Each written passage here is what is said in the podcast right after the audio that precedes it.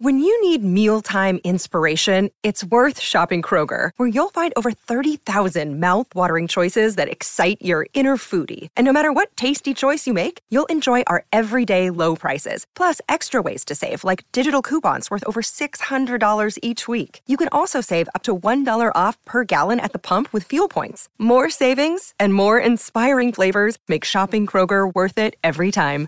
Kroger, fresh for everyone. Fuel restrictions apply. This episode is brought to you by La Quinta by Wyndham.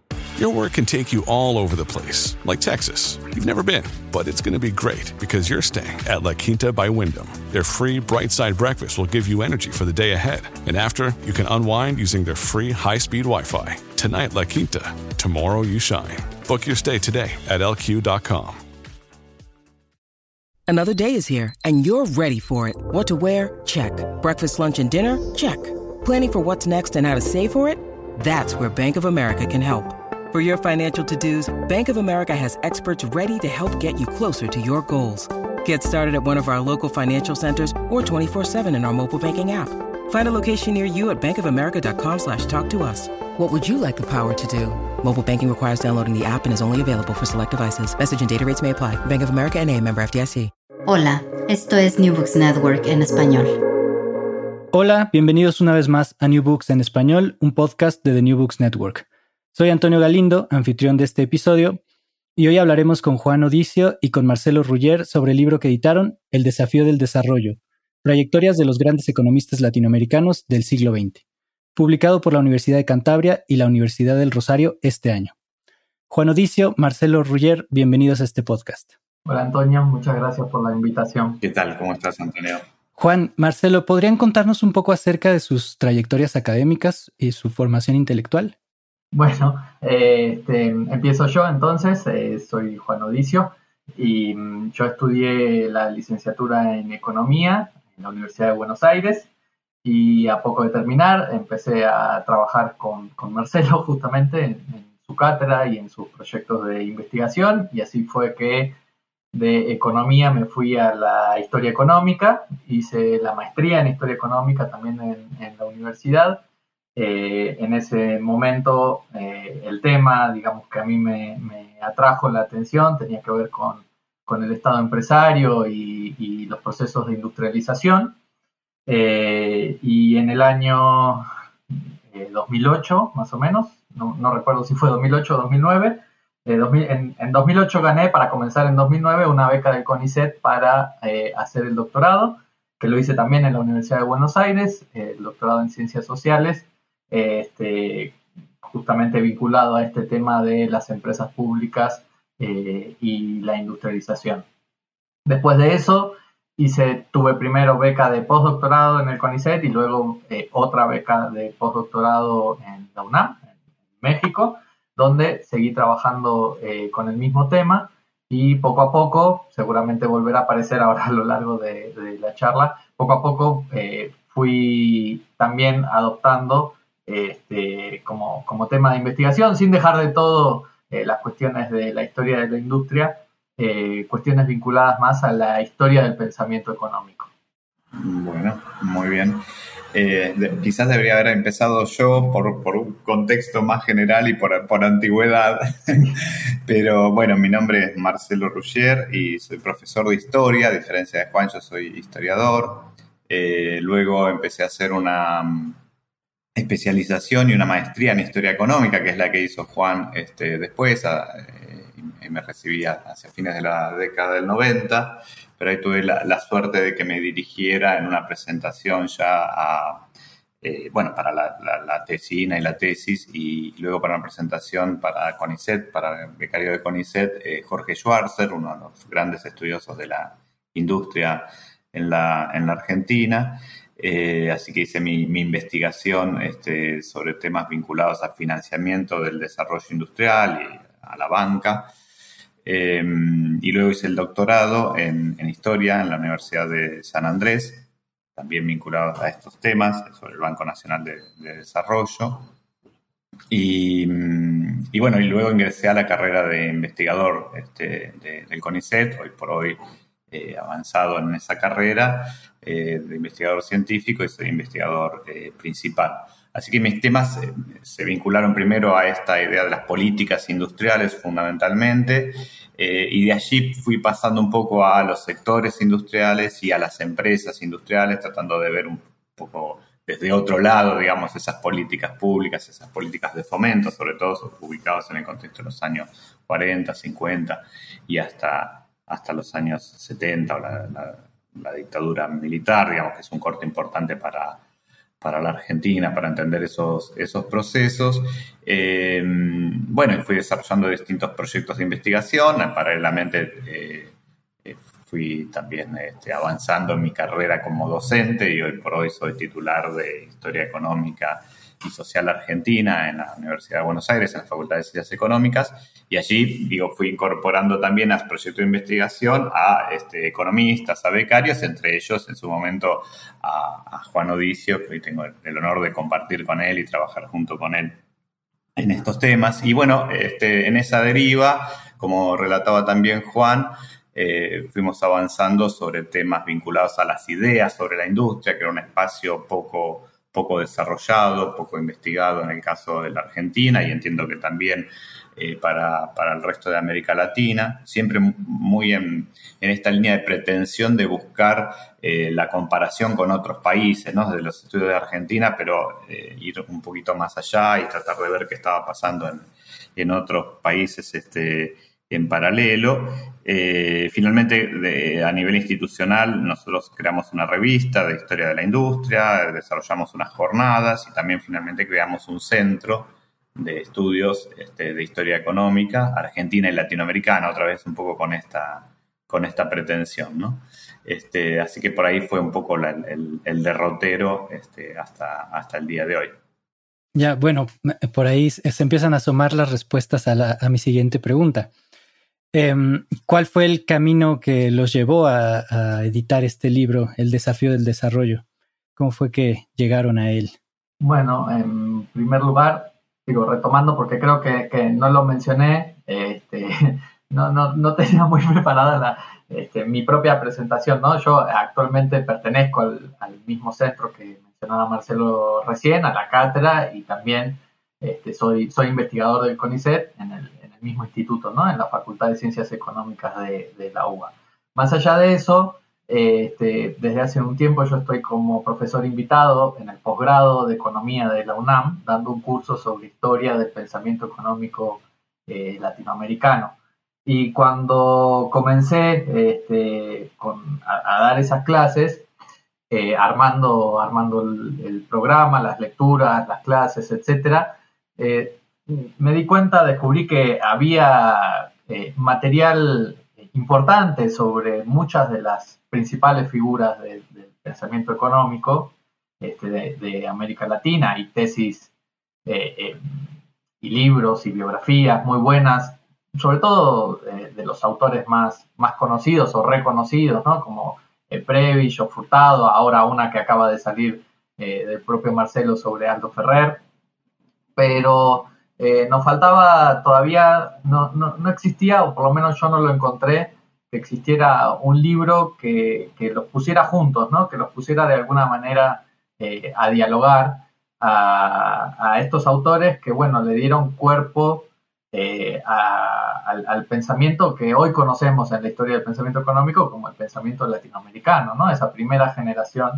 vinculados de alguna manera a la CEPAL. Entonces, en algún momento hablando con, Marcelo y le, consulté para ver si, si, a él se le ocurría algo. Eh, y bueno, surgió un poco en esa charla, hace, hace ya un, buen tiempo, surgió la idea de por qué no hacemos un libro, ¿no? Un libro que, atienda a, ese, a esa vacancia que existía. Eh, nos pusimos a pensar, eh, bueno, quiénes serían los autores que tendrían que estar incorporados, qué figuras habría que eh, tomar en consideración en, esta primera eh, aproximación, digamos. Hicimos un listado de 10 economistas y una vez que tuvimos ese, primer listado de los 10 capítulos ideales de nuestro libro, tomamos el siguiente paso que es, bueno, ¿quién los va a escribir? ¿no? Y entonces tuvimos, la verdad, muchísima suerte porque, no sé, habrá sido fue un proceso medio pandémico, ¿no? No sé, Marcelo, si te acordás bien las fechas, pero este, habrá sido por el 2019 o 2020, que convocamos justamente a, esas, eh, a las personas que habíamos pensado y tuvimos la, suerte y la alegría de que eh, prácticamente todos nos dijeran que sí, ¿no? Es decir, que, un poco estaban de acuerdo con esa imagen, con esa visión de que eh, faltaba, faltaba un libro este, de pensamiento porque también hay, eh, eh, vale la pena eh, señalarlo, también hay libros que analizan el pensamiento como tal, ¿no? Es decir, la, validez teórica, la, digamos, el calibre de los argumentos, su alcance, las discusiones, pero no centrados en las figuras, no dándoles este, carne, ¿no? Es decir, nos faltaba este, por ahí un poco eso. Había cosas de vuelta, pero muy dispersas. Entonces, bueno, dentro de los autores que fuimos convocando para esas para esos 10 eh, capítulos. Hubo un proceso, digamos, en el cual pensamos ciertos lineamientos con, la orientación que le queríamos dar al libro, que es esto de las biografías intelectuales, este, y para que tuviera también cierto, cierto diálogo, cierta comunicación entre sí, cierta coherencia en definitiva, porque cada capítulo iba a estar hecho por algún autor o autora, en algún caso es, es de, una, de autor único o de dos autores, y fuimos trabajando, este, tuvimos algunos encuentros, algunos capítulos se fueron presentando en algunas mesas que organizamos en el, eh, en el proceso, hasta que, bueno, obtuvimos un producto que nos parece bastante eh, homogéneo y original, ¿no? Eh, en ese plano de lo que había sido la, la motivación original para la cual hacer este libro. Sí, justo esa iba a ser una de mis preguntas. Eh, los autores de los capítulos del libro tienen diversas formaciones académicas. Hay historiadores, historiadores económicos, formaciones en sociología. Em, ¿Qué tan complicado fue armonizar esta diversidad de, de, formaciones académicas para dar uniformidad al libro? ¿Cómo se plantearon esa cuestión ustedes como, como editores de, este, de esta obra? Sí, yo diría que ahí fue una preocupación central nuestra tratar de dar eh, esta homogeneidad de la que hablaba Juan y a la que vos, hacías referencia recién, ¿cierto? Este, no es una sumatoria de este, artículos o de, capítulos este, desperdigados, sino precisamente tratar de darle una serie de lineamientos este, base que están presentes en todos los capítulos y esto que permite finalmente esa comparación de la que hablaba Juan.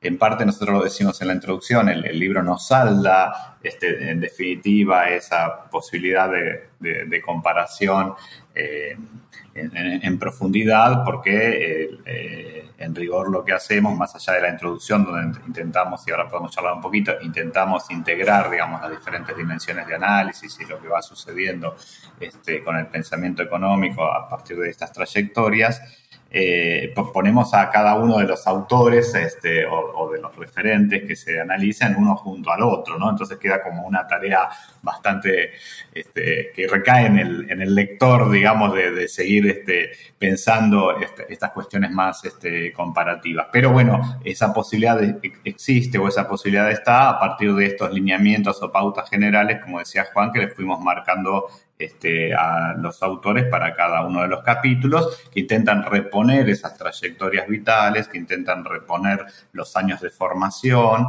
que intentan este, presentar el contexto histórico, el contexto social en el cual van desarrollando sus ideas, sus elaboraciones teóricas, su gestión, que en, la mayoría de los casos, este, o en todos, digamos, está, está muy este, presente.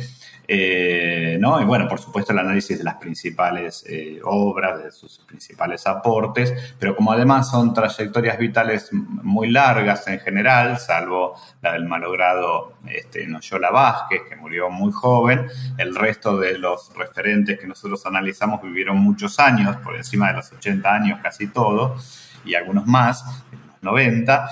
Eh, entonces, eh, eso era también bien interesante para este, no discontinuar, digamos, este, las historias o esas trayectorias en los contextos de mayor producción intelectual o donde se van definiendo los lineamientos más generales de la teoría estructuralista o del pensamiento económico latinoamericano este, vinculado a la, a CEPAL este, como hoy lo, entendemos, sino que también iba más allá de ese periodo eh, en otros contextos, en otros contextos de caída de ese pensamiento, por lo menos de cuestionamiento de ese pensamiento, sobre todo a partir de los años 80 y los años 90, donde muchos de estos este, representantes todavía seguían este, muy activos y en general tenían posiciones críticas frente a esas, esas situaciones. Es decir, la, idea era ir tomando este, los desarrollos vitales y ir integrando algunas de estas dimensiones en cada uno de los de, los capítulos. Así que ahí hubo un trabajo de, ida y vuelta, digamos, muy importante con, los diferentes autores, que quizás Juan puede también este, eh, desarrollar un poquito más, este, eh, en todo caso, quiénes son o de sus trayectorias, dónde venía, pero básicamente nosotros teníamos un conjunto de autores que habían trabajado sobre los temas, ¿no? Es decir, este, esto fue un poco la...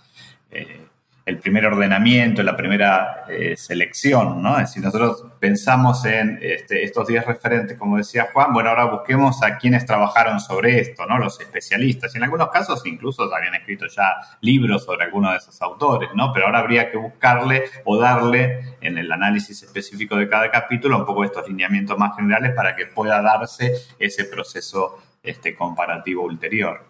Lo que sí estaba pensando, que no sé si lo había eh, mencionado antes, es que me parece importante justamente remarcar esto, porque el libro se podría haber hecho en función de cosas que ya estaban escritas, ¿no? Es decir, recopilar cosas que andaban eh, por ahí sueltas y armar el libro. En cambio, en este caso sí fuimos a buscar, hizo trabajos originales hechos especialmente eh, para este libro y que fundamentalmente y un poco ahí estuvo también el, el, expertise de Marcelo, pensando, pensando esos lineamientos en común, porque como bien decías Antonio, hay una diversidad de formaciones y de miradas, ¿no? Entre quienes escribieron los, eh, los capítulos. Y entonces definimos en realidad tres grandes ejes para abordar cada una de las biografías, que tenía que ver, con un lado, con el contexto cultural, familiar, personal, de formación de cada uno de los autores, ese era un primer eje un segundo eje que tenía que ver con este, sus, eh, sus aportes teóricos, sus ideas, sus análisis en términos más analíticos, y un tercer eje que tenía que ver con su actuación pública, ¿no? Es decir, ya sea tanto a través de la CEPAL, de organismos financieros internacionales o en cada uno de los países, porque esa es otra de las líneas de continuidad que podemos trazar entre los distintos capítulos de que eh, todos, prácticamente todos este, los, los, autores que, que, trabajamos tuvieron una participación en algún momento de sus largas vidas este, eh, haciendo política económica. ¿no? Ahora, el, énfasis puesto en cada una de esas tres dimensiones varió, primero por la figura que se trataba en cada caso, este, y segundo por, por, la propia perspectiva que adoptaba el autor que estaba escribiendo, el autor o autora que estaba escribiendo eh, el capítulo. Entonces, algunos capítulos son más analíticos porque se detienen más en la parte de, analizar el pensamiento en sí y otros son más biográficos en el sentido de que le dan una mayor importancia a la formación, a su participación en, un determinado espacio, digamos, social, académico, profesional, institucional, eh, y ahí hay como esas variaciones. Más allá de las mismas, sí hay como esas eh, líneas de continuidad, en algunos casos más notorias que en otras, pero sí están presentes, yo creo, en los 10 capítulos, este, que se podría leer en diagonal, digamos, o leer cruzado los 10 capítulos, siguiendo esas tres dimensiones, ¿no? Y encontramos ahí además esas similitudes que son las que habilitan, como decía Marcelo, a en una, en, una segunda lectura, en un eh, segundo abordaje de estas trayectorias, ponerlas en una dimensión comparativa, porque ahora cada capítulo aborda una figura. Por supuesto que aparecen cruzados muchas veces, ¿no? Porque eran, eran prácticamente, estamos hablando de dos generaciones eh, eh, casi de, economistas y que compartieron la, construcción tanto teórica como institucional del, andamiaje de, la economía, del pensamiento teórico económico latinoamericano. Sí, precisamente eh, en su presentación apuntan que lo que buscan construir con este libro es una historia social de las ideas del desarrollo económico latinoamericano. Y me parece que esa parte biográfica de cada uno de los capítulos es lo que, lo que aporta, no solo en la parte formativa, sino también en la parte de la gestión pública, el compromiso de estos personajes con el desarrollo teórico y con la implementación de esas ideas para transformar las realidades eh, de cada uno de los países latinoamericanos.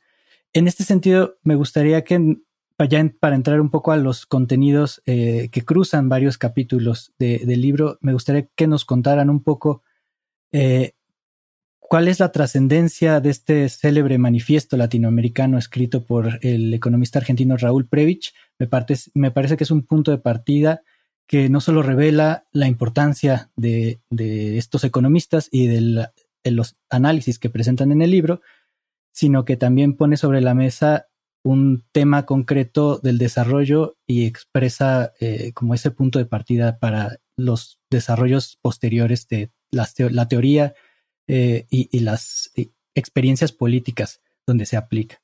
Sí, bueno, este, yo justamente yo escribí el capítulo sobre Prevish, ¿no? En, en, el libro, entonces un poco me tocó analizar este, este proceso, que efectivamente es eh, digamos, un texto que es fundacional, eh, un texto que, como dijo Furtado, fue el grito de guerra de la, o del pensamiento latinoamericano contra eh, la economía convencional o la economía neoclásica.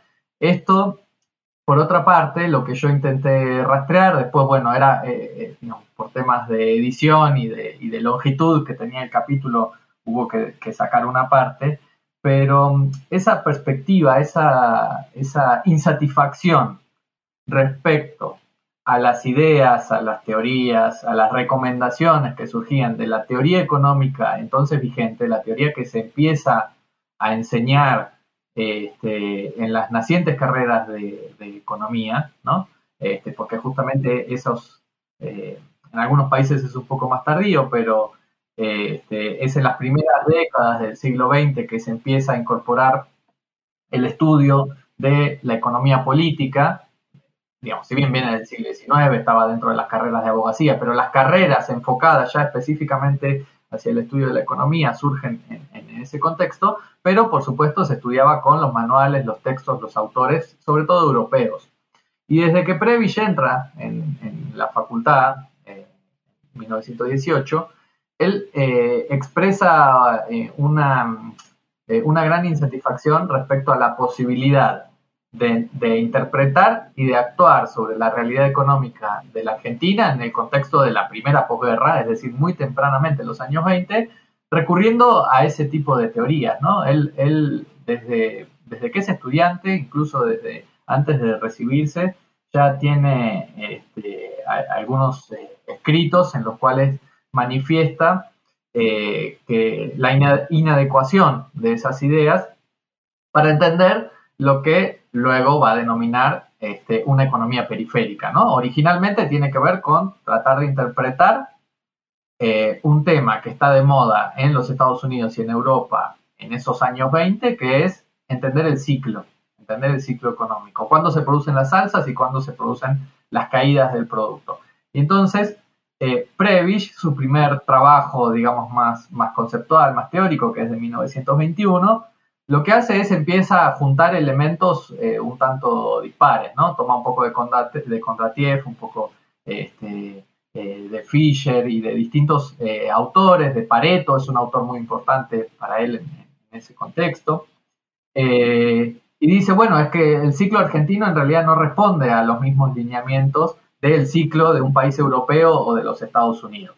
Entonces, ella ahí tempranamente empieza a decir, tenemos que, tratar de pensarlo con, nuestros propios, desde nuestros propios problemas, con una perspectiva eh, propia, sin necesariamente descartar ese pensamiento. Es decir, no, no, es que de plano lo rechaza.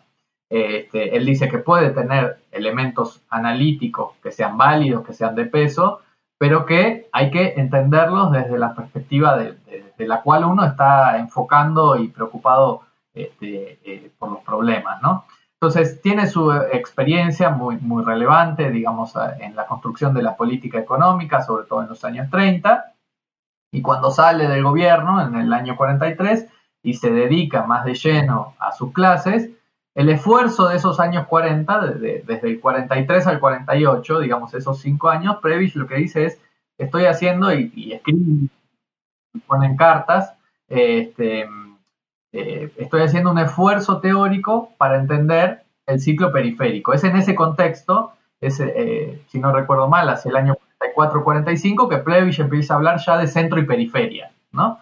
Este, él proyecta ya en el año 44 escribir un libro que sea de discusión más teórica sobre el ciclo periférico, sigue con esa preocupación desde los años 20, y bueno, cuando llega la CEPAL este, en, el, en el 49 es que le da una vuelta a esos nuevos temas y evidentemente conecta con, eh, digamos, con una preocupación que es más general, que tiene que ver con el auge de las teorías del desarrollo, porque no, es casualidad que es lo que se está discutiendo en Europa del Este, digamos, y conecta con toda esa primera generación de los, eh, de los teóricos del desarrollo económico y que evidentemente les viene a dar un arma a este, los economistas latinoamericanos que, que, de alguna manera Prevish, él dice, ya con esto voy cerrando, Prevish dice, yo me había encontrado al momento de pensar una política económica que no teníamos las herramientas, ¿no? Eh, desde el gobierno argentino.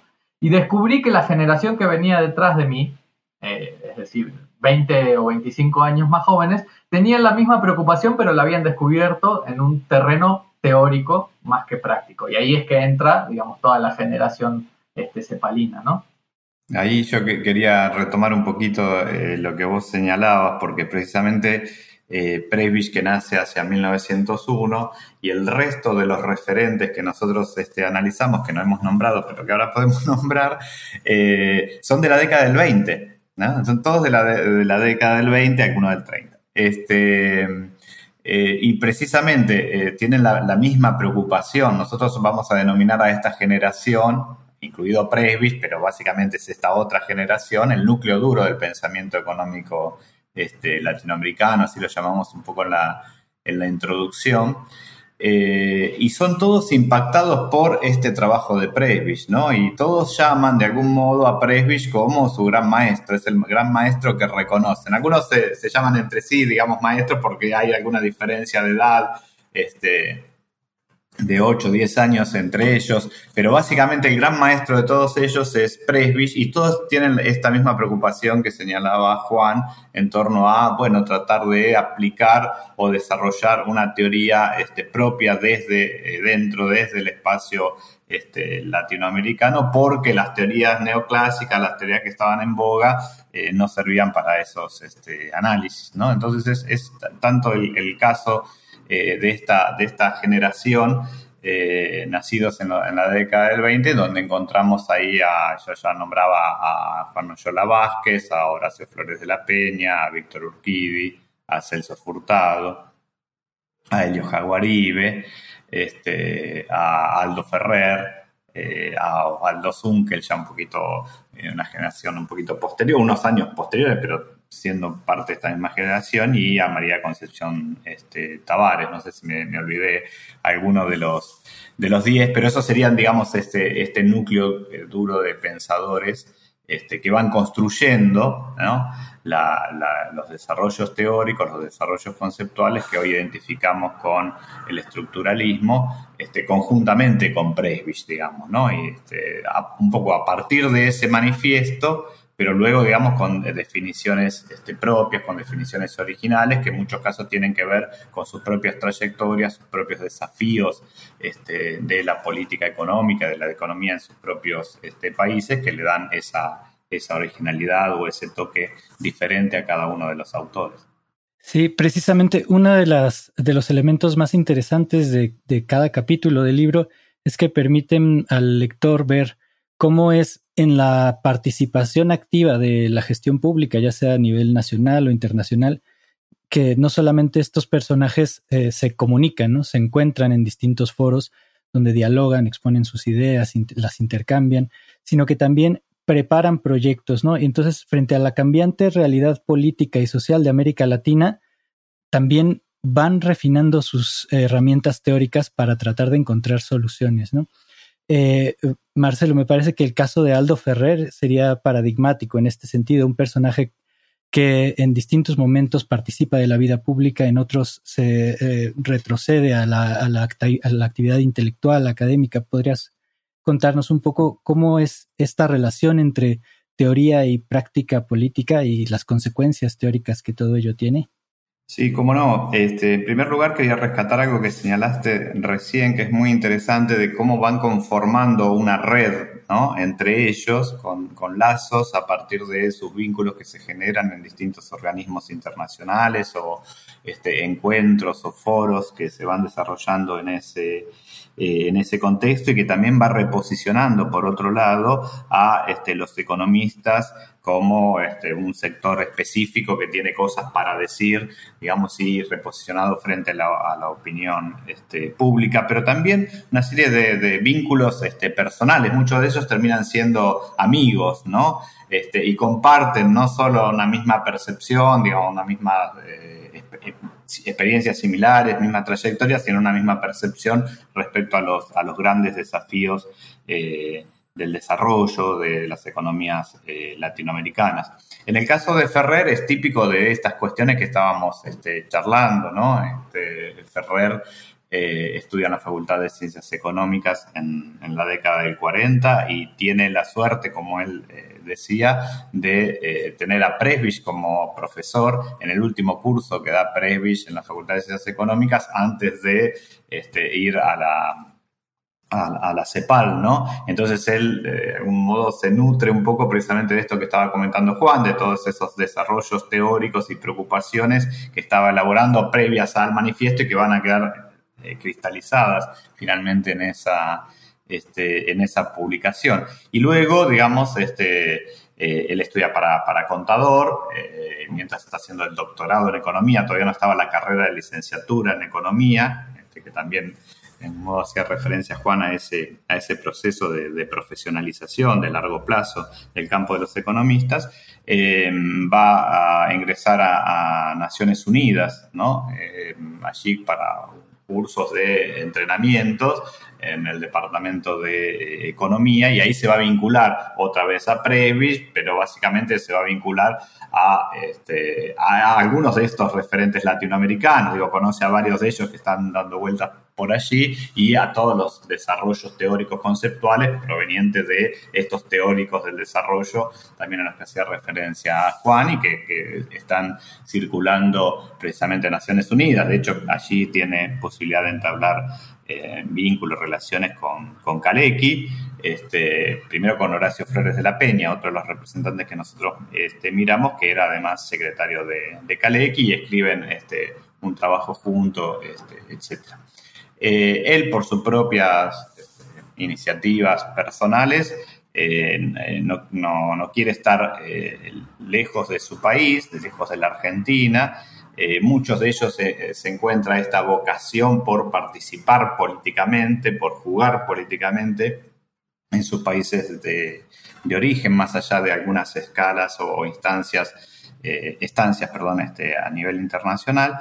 Eh, vuelve a la Argentina, se vincula, digamos, a, la Unión Cívica Radical, eh, en ese contexto era el contexto del, peronismo, y entonces ya eh, ingresa, digamos, por esa vía a la dinámica política, a la dinámica institucional, como un economista este, formado, entre otras cosas, va a ser muy crítico de un informe que Presbich elabore sobre la situación económica argentina hacia 1955. Este, Pero digo, ya está presente esa vocación política, esa vocación por la gestión, que la va a desarrollar primero en la provincia de Buenos Aires como ministro de Hacienda, siendo muy jovencito de, unos 30, de unos 30 años, eh, pero él va a capitalizar fuertemente todas esas experiencias de gestión para también luego eh, expresarlas o volcarlas eh, a sus desarrollos teóricos, a sus análisis, este, etcétera, como ocurre con quizás su libro más importante, más reconocido, que es La economía argentina a principios de los años principio de los años 60, ¿no? Y luego otra vez va a tener posibilidad de ser eh, ministro de Obras Públicas y ministro de Economía hacia los años este, 70, y allí, desde ese lugar, desde esa atalaya, él va a intentar este, aplicar, eh, bueno, estas teorías o promover el desarrollo, obviamente vinculado a estas cuestiones eh, referidas al, desarrollo este, industrial, a, una profundización de la industrialización por sustitución de importaciones, en ese contexto a la necesidad de eh, que la industria argentina y la industria latinoamericana en general, que era su preocupación, eh, tuviera capacidad exportadora, economías de escala, este, el problema de financiamiento, el problema del ahorro eh, interno, digamos, son, como grandes temas a los que él va a estar este, abocado en, esos años y, cuando tenga oportunidad de llevarlos adelante en, en la gestión, este, lo, va a hacer.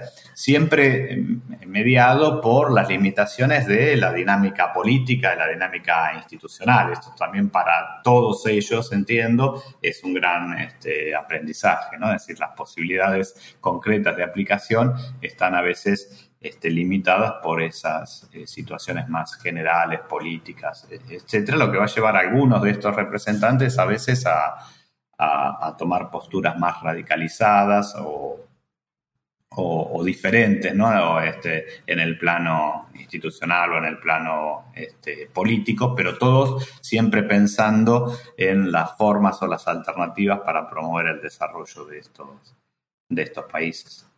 Claro, en ese sentido también una eh, preocupación que comparten estos autores es la falta de cuadros técnicos para gestionar la política económica, ¿no? Y por ello muestran un gran compromiso con la formación de instituciones eh, académicas, e institutos de investigación eh, y, publicaciones especializadas. Esto forma parte de la, de la, profesionalización de la disciplina económica en América Latina. ¿Podrían contarnos un poco el papel de estos autores, de estos pensadores latinoamericanos en ese proceso? Tratamos de ver distintas dimensiones para cada uno de estos autores y es increíble porque todos de algún modo cubren todos los casilleros, ¿no? Entre ellos, entre ellos esta, esta cuestión vinculada a la institucionalización, eh, digo, no, no, solo en la participación de las instituciones vinculadas al desarrollo que se van generando, creando en el contexto de los años 50 y 60 en el espacio latinoamericano, en cada, en cada uno de estos países, eh, de los, donde ellos este, nacieron o desarrollaron sus actividades, eh, sino que además, eh, digo, no, no, solo están en la creación, sino que están participando activamente allí y desde allí promueven una serie de este, acciones, definiciones este, políticas. En el caso, por ejemplo, de, de, Ferrer, a través del Consejo Federal de Inversiones o la Junta de Planificación, eh, en la provincia de Buenos Aires. Esa Junta de Planificación va a crear la revista Desarrollo Económico, que es una revista muy importante en el espacio latinoamericano, que de algún modo emula al trimestre económico, donde estaba allí este, Víctor Urquidi en su momento, este, que compartían estas, eh, estas ideas. Y, digo, y esto este, se traduce en, cada uno de estos autores. Cada uno de estos autores se encuentra también esta preocupación por, desarrollar instituciones, desarrollar, si no son directamente gubernamentales, centros ¿no? específicos de estudios, eh, muchas veces desde los espacios universitarios que, ocupaban, eh, y de ese modo contribuir contribuir o contribuyeron finalmente a este proceso de profesionalización que vos, este, que vos mencionabas. Así que ahí, eh, bueno, el caso de, Claxo, este, el caso de, Ferrer y, varios de, estos otros autores, ¿no? que, también este, eh, participaron, eh, etcétera. ¿no? Siempre hay una preocupación, si se quiere, didáctica, que yo creo que en el fondo también retoman en parte de lo original, digo, de, toda esta formulación, que son las ideas de, de ¿no? Siempre preocupado por estas, por estas cuestiones. Te dejo así, Juan. Sí, no, simplemente como eh, complemento, este, dentro de, ese cuadro, de esa grilla que, mencionaba Marcelo, este, además de, estas cuestiones, aparecía algo que este, también eh, pusimos en, en la introducción, y es que todos tuvieron un impulso de vuelta. Algunos con una participación más profunda, pero todos de alguna manera estuvieron involucrados e impulsaron la creación de revistas académicas para dar a conocer el pensamiento este, latinoamericano desde distintos ámbitos, desde la propia CEPAL, desde la universidad, desde las bueno, la propia, como decía Marcelo recién, desarrollo económico que, que surge de la experiencia de Ferrer o impulsada por Ferrer en el propio Ministerio de Economía de la provincia de Buenos Aires. ¿no? Entonces, desde el espacio que, que ocuparan, cuando encontraban esa, esa posibilidad, sí tenían clara esa conciencia de que, bueno, también había que dar la discusión este, en ese plano, ¿no? Eh, y el propio, eh, eso, de vuelta, está, cada uno lleva agua para, para, su molino o para su autor en ese caso, el propio Prevish, desde estudiante ya este, participa del consejo eh, editorial de la revista de la Facultad de Ciencias Económicas muy tempranamente y él va a tener este, distintos proyectos editoriales en ese plano desde la propia facultad, desde el Banco Nación, que es donde eh, él va, a empezar a hacer una trayectoria, ya tenía algunas, alguna experiencia previa, pero en 1928, digamos, este, crea una oficina de investigaciones económicas con su revista. Este, y finalmente, eh, me parece que no es casualidad, la, eh, la, última participación que tiene el propio Prevish cuando regresa a la CEPAL en los años 70 es justamente a fundar y a dirigir la revista de la CEPAL, la que sigue saliendo hasta la, hasta la fecha, su primer este, eh, fundador y director, desde el 76 hasta el 86, este, va a ser eh, justamente Prevish y luego lo hereda Pinto, ¿no? Es decir, una de sus múltiples manos derechas que había eh, tenido en, esa trayectoria. Entonces, hay también un campo que se abre que tiene que ver con el de las publicaciones y de cómo empiezan a circular este, esas ideas.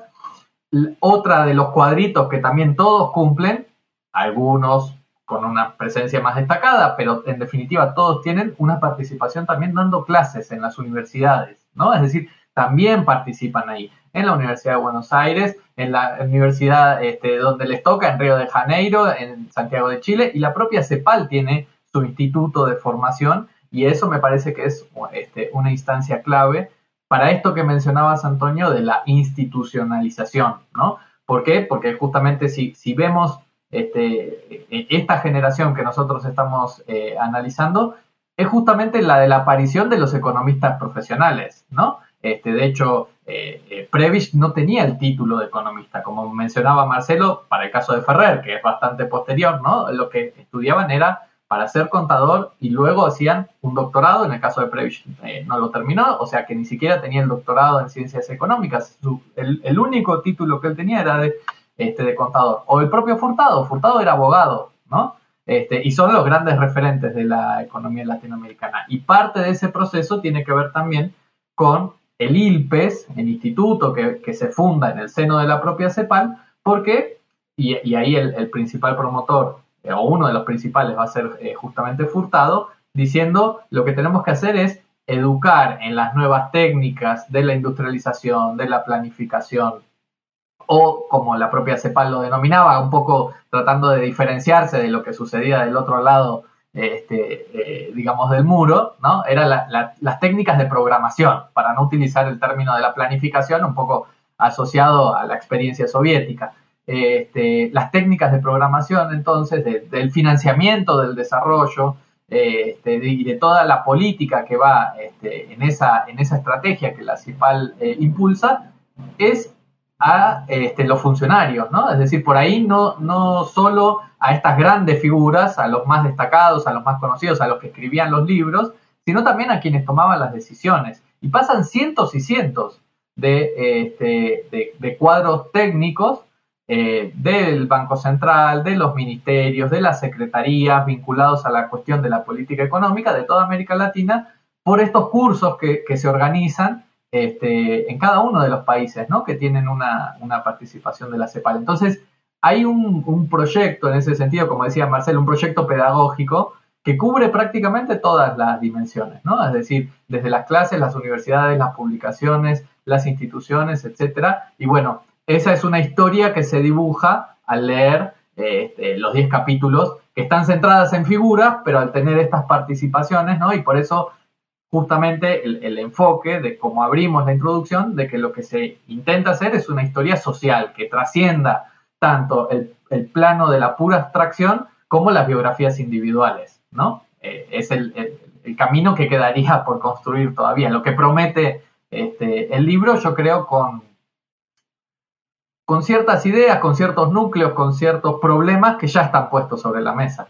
Claro, sí, de hecho, para el lector, eh, estas, eh, estas ideas quedan claras. Eh, conforme uno va pasando de un capítulo a otro, empieza a ver la importancia de los personajes, no solamente como pensadores, sino también como personas, las conexiones que hacen con, con los otros intelectuales latinoamericanos, los intercambios que tienen. En este sentido, esta red de, de pensadores que se va tejiendo definitivamente explica eh, eh, mucho del desarrollo de las ideas, que imbricado con los desarrollos políticos de cada país latinoamericano, da cuenta de esta compleja historia social de las ideas del estructuralismo y el desarrollo en América Latina. Em, me gustaría preguntarles, em, me parece que el libro empieza a responder esta última pregunta. Eh, ¿Cuál es el papel de las economistas en esta trayectoria histórica del estructuralismo latinoamericano? Como primera respuesta, eh, en primer lugar, lo que hay que eh, tener presente, más allá de los procesos asociados a la propia conformación, digamos, del campo profesional, en el cual las mujeres eh, tenían más dificultades, más dificultades en acceder a posiciones más, más elevadas, digamos, o, directivas o de, o de mayor renombre, que de base, de por sí, es una carrera que es fuertemente masculinizada. ¿sí? Es decir, cuando uno habla, incluso hace entrevistas con... Eso es algo que ha ido cambiando. Pero en las décadas anteriores, tradicionalmente, el estudio de la economía tiene este, una, fuerte presencia de hombres. Es decir, no, era una carrera que eligieran eh, las mujeres. En todo caso, habrá que preguntarse por qué las mujeres no se metían a, estudiar eh, economía, ¿no?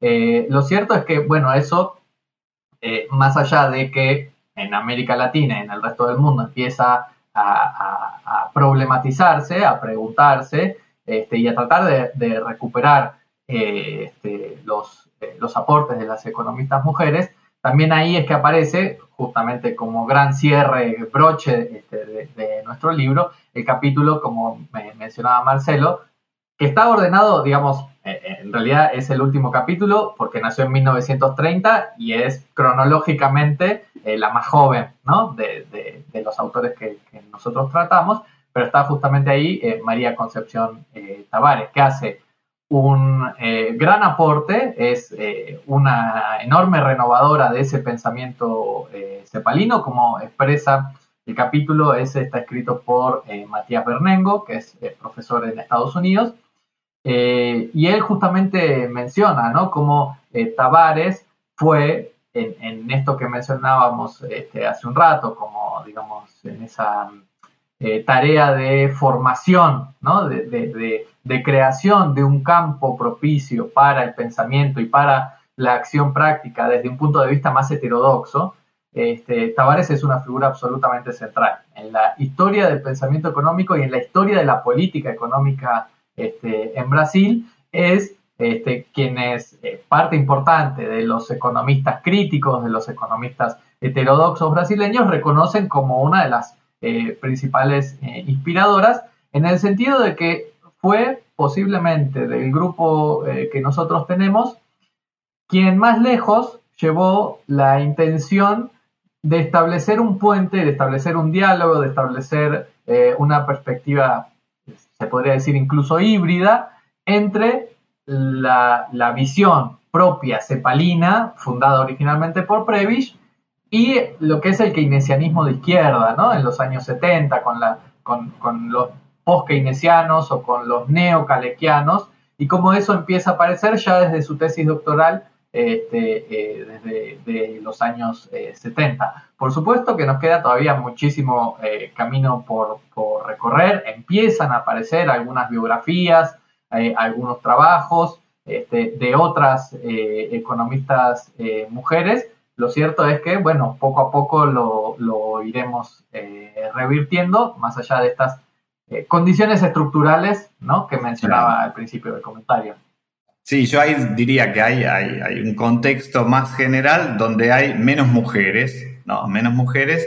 En principio, este, en el periodo previo, digamos, a este proceso de profesionalización, donde tienen desarrollo estos este, teóricos que nosotros trabajamos, porque, bueno, como decía Juan, no estudian, eh, las mujeres no estudian economía, en realidad, como las carreras son abogacía, este, o digamos este, contador, eh, allí no están las mujeres, ¿no es cierto? Porque son carreras muy masculinas, no masculinizadas, este, eh, y, lejos, digamos, del contexto cultural y educativo al que este, naturalmente iban eh, las mujeres. Entonces ahí hay, pocas mujeres, ¿no?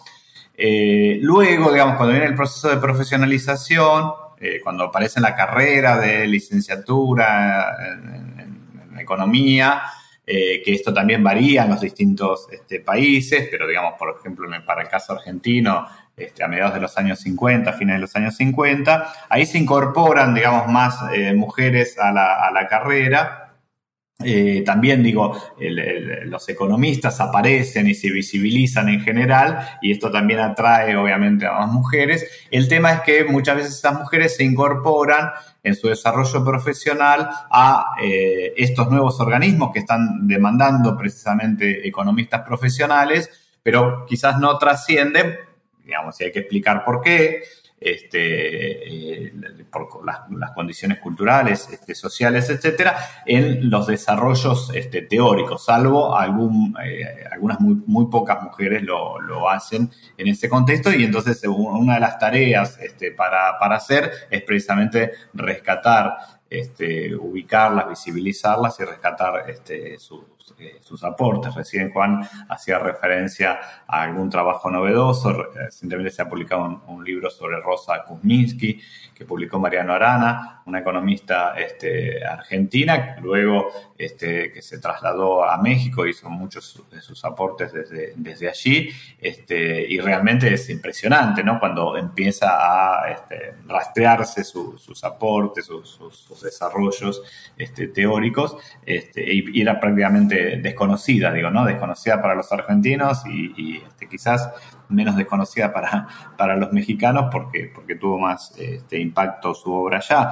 Pero este, lo cierto es que si uno tira, empieza a tirar un poquito de la piola, eh, se encuentran, digamos, este, los, eh, a las mujeres este, economistas y se encuentran sus, este, sus aportes. Creo que es una, una, tarea, digamos, de incorporar esa perspectiva de género en los estudios de pensamiento económico latinoamericano.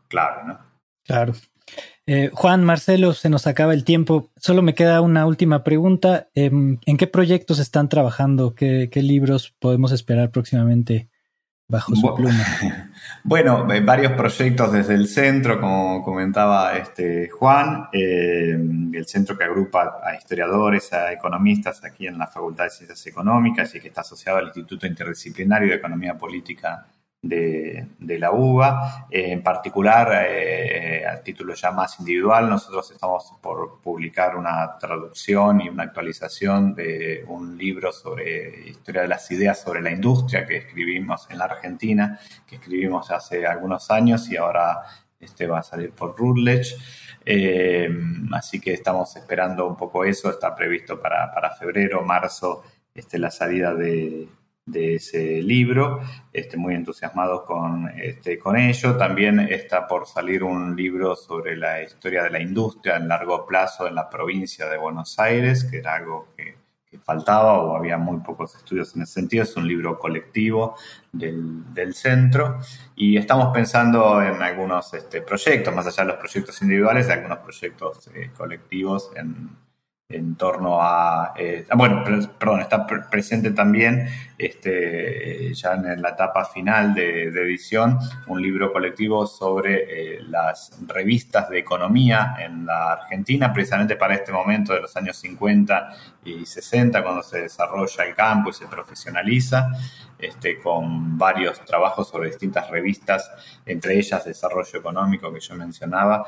Eh, y una sobre comercio exterior, este, que, es bien interesante porque desde allí se discutía mucho, eh, escriben muchos de estos autores que mencionamos y se discutía mucho las cuestiones vinculadas a la integración económica latinoamericana y estrategias en ese, en ese plano, sobre todo en los años 60. Eh, así que estamos esperando un poco es la, también este, la terminación de, ese libro, ya está concluido, está en proceso de, edición. Eh, y después tenemos algún proyecto de seguir estudiando este, las biografías de, economistas este, y de, armar una especie de diccionario de economistas argentinos que en algún momento habría que también extenderlo al espacio latinoamericano, sería sería muy importante. Si Juan quiere agregar algo a nivel individual. Em, eh, no, no, digamos simplemente eh, señalar eso de que el hecho, digamos, de que participamos del mismo espacio académico institucional le da eh, un marco y que, digamos, hay, hay, varios proyectos, varios este, líneas de investigación que están abiertos que se vinculan con esos eh, dos temas que mencionaba al, principio de la entrevista, ¿no? cuestiones más vinculadas a, nuestra perspectiva más tradicional, como decía eh, Marcelo, que viene incluso este, heredada, heredada de, quienes nos precedieron, vinculadas más a la historia de la industria como tal, y esta otra línea que ha, que ha tomado más fuerza en los últimos años, que está más vinculada a la historia este, del, pensamiento, ¿no? Entonces hay ahí este, varios proyectos y publicaciones este, en danza y lo que no quería dejar de mencionar, este, Marcelo no lo hace por modestia, pero es que eh, justamente el, capítulo que estamos comentando de su, eh, sobre Aldo Ferrer, este, si se quedan con las ganas de saber más, Marcelo acaba de publicar una biografía que tiene, no sé, más de 600 páginas por el Fondo de Cultura Económica, es muy reciente también, este, eh, en un trabajo este, de, muchos años, este, eh, publicando un, libro, digamos, eso no es lo que viene, es lo que ya está, este, pero tiene que ver también con ese, con ese otro proceso, ¿no? De, lo que se está construyendo o reconstruyendo respecto a la historia del pensamiento eh, económico en el que esperamos seguir trabajando. Excelente, pues habrá que estar muy atentos a, todas las novedades editoriales que, salgan bajo sus firmas. Em, pues muchas gracias por, estar en este episodio. Disfruté muchísimo nuestra conversación. Muchas gracias. Hasta luego. Gracias por la invitación. No me queda más que decir. Eh, muchas gracias por escuchar New Books en español, un podcast de The New Books Network. Gracias por escuchar New Books Network en español.